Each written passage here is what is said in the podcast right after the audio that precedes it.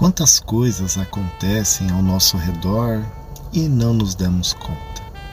Coisas simples que acontecem, que nos ajudam diariamente e que passam despercebido, como um atraso que nos livra de um acidente, ou uma pessoa que inesperadamente aparece e nos ajuda em nossa dificuldade, ou a voz interior que nos alerta do perigo. São enormes as ajudas que recebemos do mundo material. Mas, sem sabermos, no plano invisível da vida, a ajuda é imensamente maior. Multiplicam-se os amigos de luz, os anjos da guarda, em nos inspirar, em nos aconselhar, em nos ajudar. Contudo, nem todos notam, nem todos, como dizia Jesus, possuem olhos para enxergar e ouvidos para ouvir.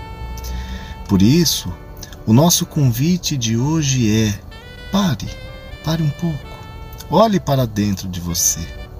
Observe que diariamente Deus, em sua infinita bondade e misericórdia, leva a nossa carga, sem mesmo pedirmos, sem mesmo fazermos por merecer, nos dando forças para continuar a luta da vida.